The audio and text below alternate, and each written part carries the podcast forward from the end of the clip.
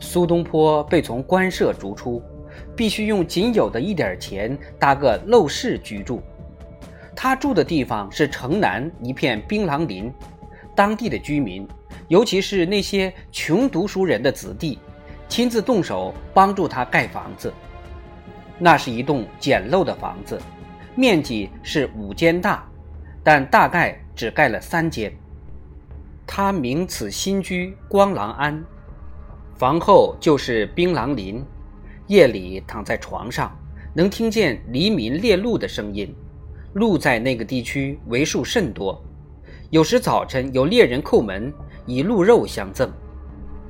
在五月，他给朋友写信说：“初至，促官屋数船，尽复遭破竹，不免买地结毛，仅免鹿畜，而囊为一空。”困厄之中，何所不有？置之不足道也，聊为一笑而已。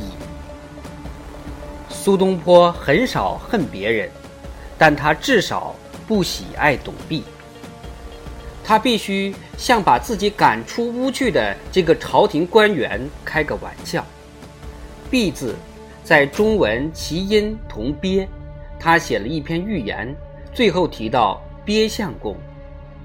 有一次，东坡喝醉，这篇故事就这样开始：有鱼头水怪奉龙王之命，前来把东坡拉往海中。他去时身穿道袍，头戴黄帽，脚蹬道履，不久便觉行于水下。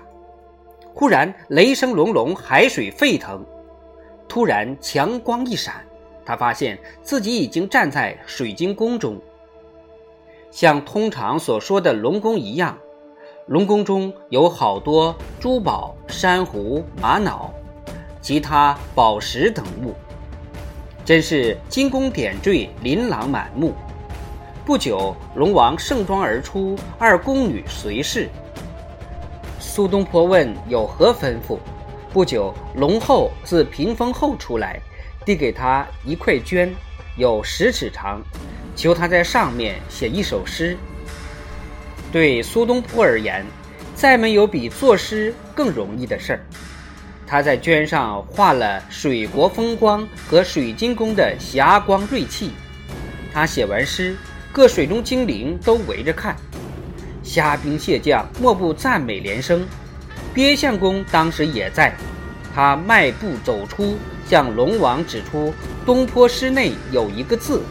是龙王的名字，应当必胜会。龙王一听，对苏东坡大怒。苏东坡退而叹曰：“到处鳖相公司坏。”苏东坡写了三四个寓言故事，但是中国文人写的想象故事，直到十三世纪才真有发展。苏东坡写的也和唐宋寓言作家一样，都是明显的道德教条加上微薄的一点想象而已。在他自己盖了几间陋室之后的两年半时间，他过的倒是轻松自在的日子，只是一贫如洗而已。他有两个颇不俗气的朋友，一个是为他转信的广州道士何德顺。另一个是供给他食物、药物、米、咸菜的谦逊读书人。夏天的热带海岛上，因为潮湿的缘故，人是很受煎熬。苏东坡只有静坐在槟榔林中，一天一天的数，直到秋季来临为止。秋季多雨，因为风雨太多，自广州、福建来的船只都已停航。粮食不济，连稻米都不可得。苏东坡真个一筹莫展。在哲宗元符元年，也就是一零九八年冬天，他给朋友写信说，他和儿子相对如两苦行僧儿。那年冬天，一点食物接济也没有，父子二人只有饥饿之余。他又采用煮青菜的老办法。开始煮苍耳为食。他曾在杂记中写识阳光止恶办法，不知是认真还是离戏。人人知道，道家要决心脱离此一世界时，往往忍饥不食而自行饿死。苏东坡在杂记《辟谷说》中说了一个故事，他说洛阳有一人，一次坠入深坑，其中有蛇有青蛙。那个人注意到。在黎明之时，这等动物都将头转向从缝隙中射的太阳光，而且好像将阳光吞噬下去。此人既饥饿又好奇，也试着模仿动物吞食阳光的动作，饥饿之感进而消失。后来此人欲救，竟不再知饥饿为何事。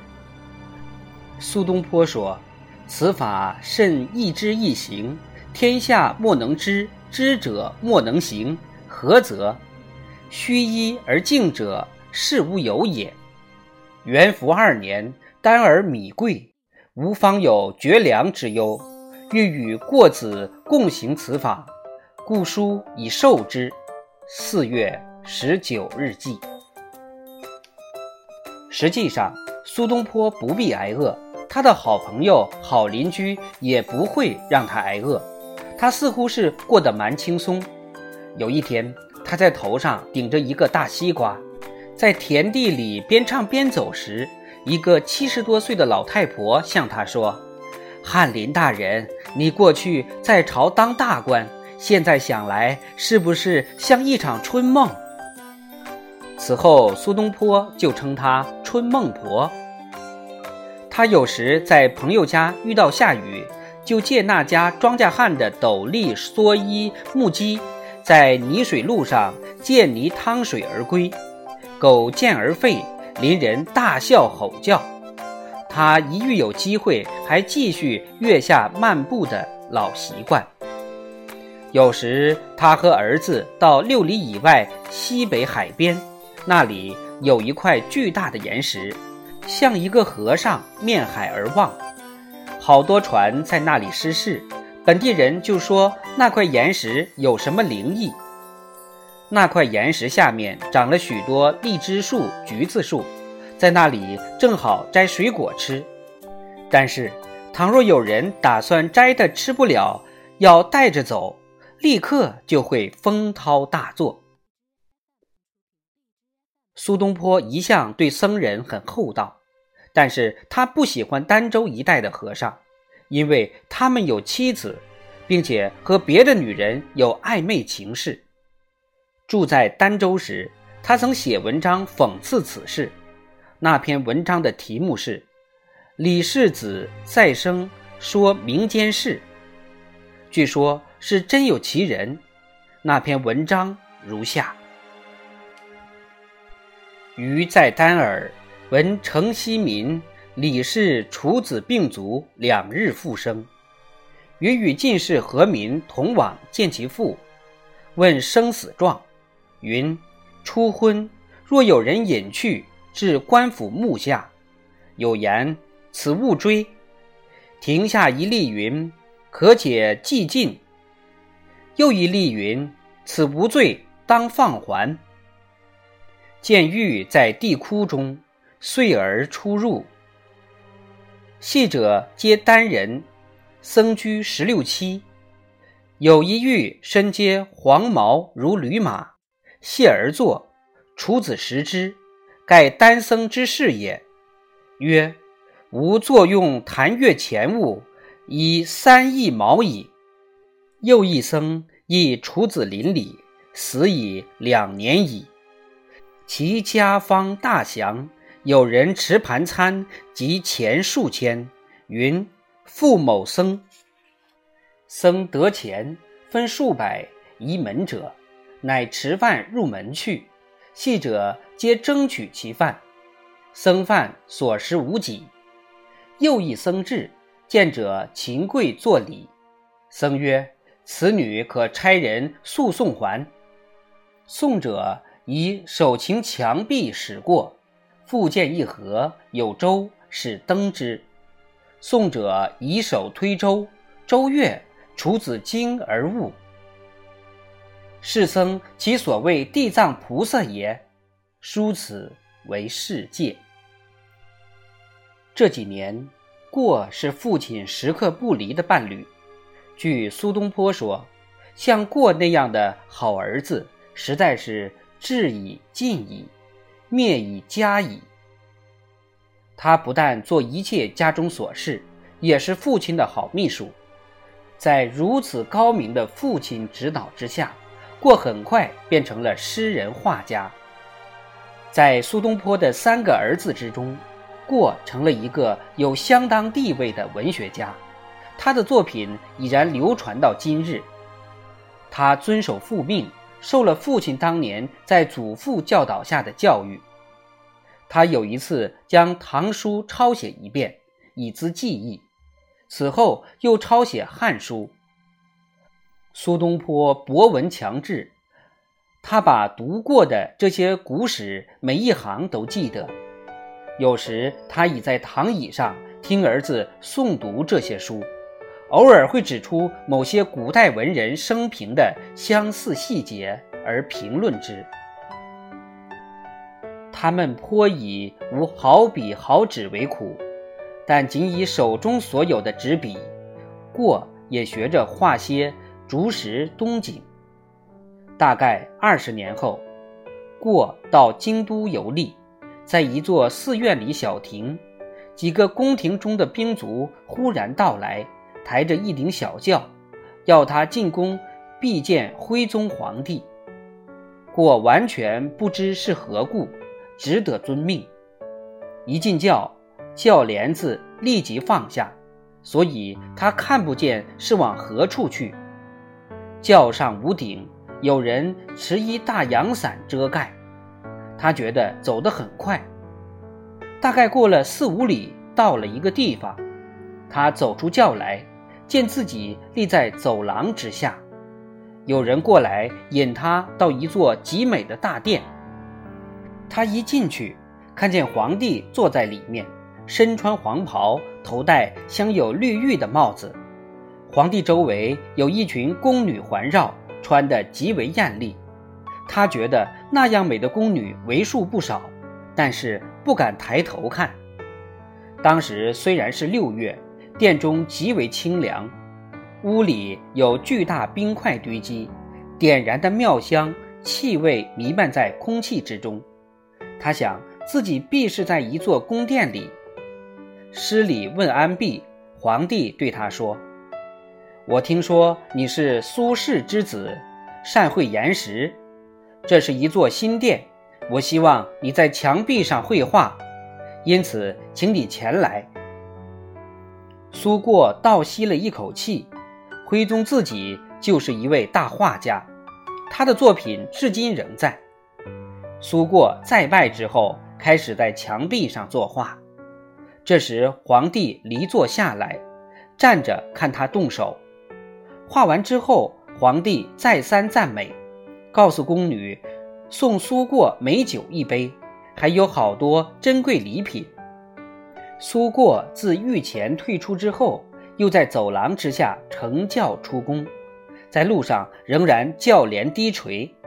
到家之后，刚才的经历恍惚如梦。岛上难得好墨，苏东坡自己试制。苏过后来说。他父亲险些把房子烧掉，这个故事与杭州一名制墨专家有关系。这家制墨人所卖的墨价高出别家两三倍。他说他是在海南岛跟苏东坡学的制墨秘方。有些文人向苏过打听他父亲制墨的方法，苏过笑道：“家父并无何制墨秘诀。”在海南岛无事时，以此为消遣而已。一天，明制墨家潘衡来访，家父即开始和他在一间小屋里制墨，烧松枝制黑烟灰。到半夜，那间屋子起了火，差点把房子烧掉。第二天，我们从焦黑的残雾中弄到几两黑烟灰，但是我们没有焦。父亲就用牛皮胶和黑烟灰混合起来，但是凝固不好，我们只得到几十条像手指头大的墨。父亲大笑一阵，不久潘先生走了。不过，在苏过叙述这件往事时，潘恒这家商店的墨已经很好了。显然，他是从别人学的制墨秘诀，而不是跟苏东坡学的，只是借苏东坡的名气卖墨而已。现在苏东坡空闲无事，却养成到乡野采药的习惯，并考定药的种类。他考定出来一种草药，在古医书上是用别的名字提到过，别人从未找到。而他发现了，自然十分得意。在他写的各医学笔记中，有一种药可以一提，那就是用荨麻治风湿的办法。荨麻含有荨麻素和黄体素，像毒藤一样，皮肤碰到就肿疼。他说，把荨麻敷在风湿初起的关节上，浑身其他关节的疼痛都可以停止。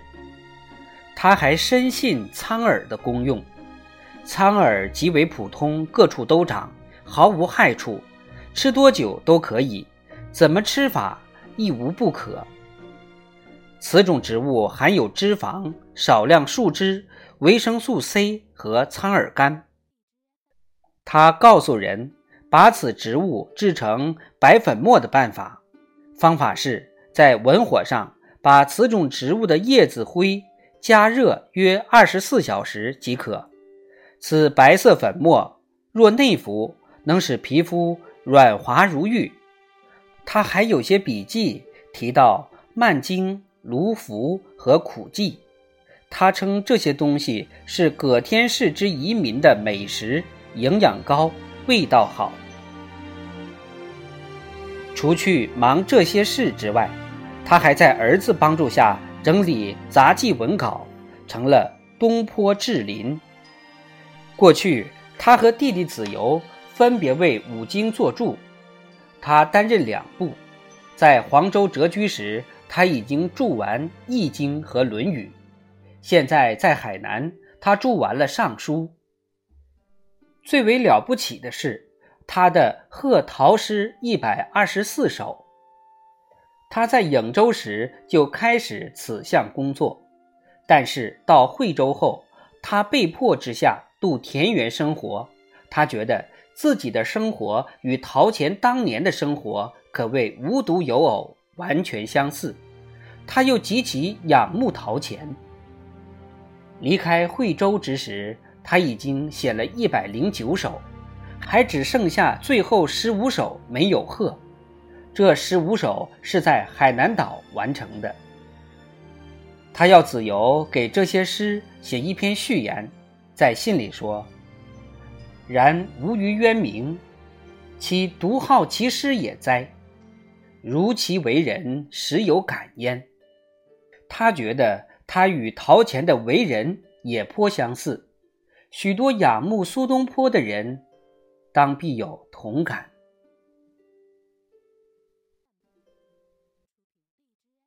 第二十七章就播讲完了。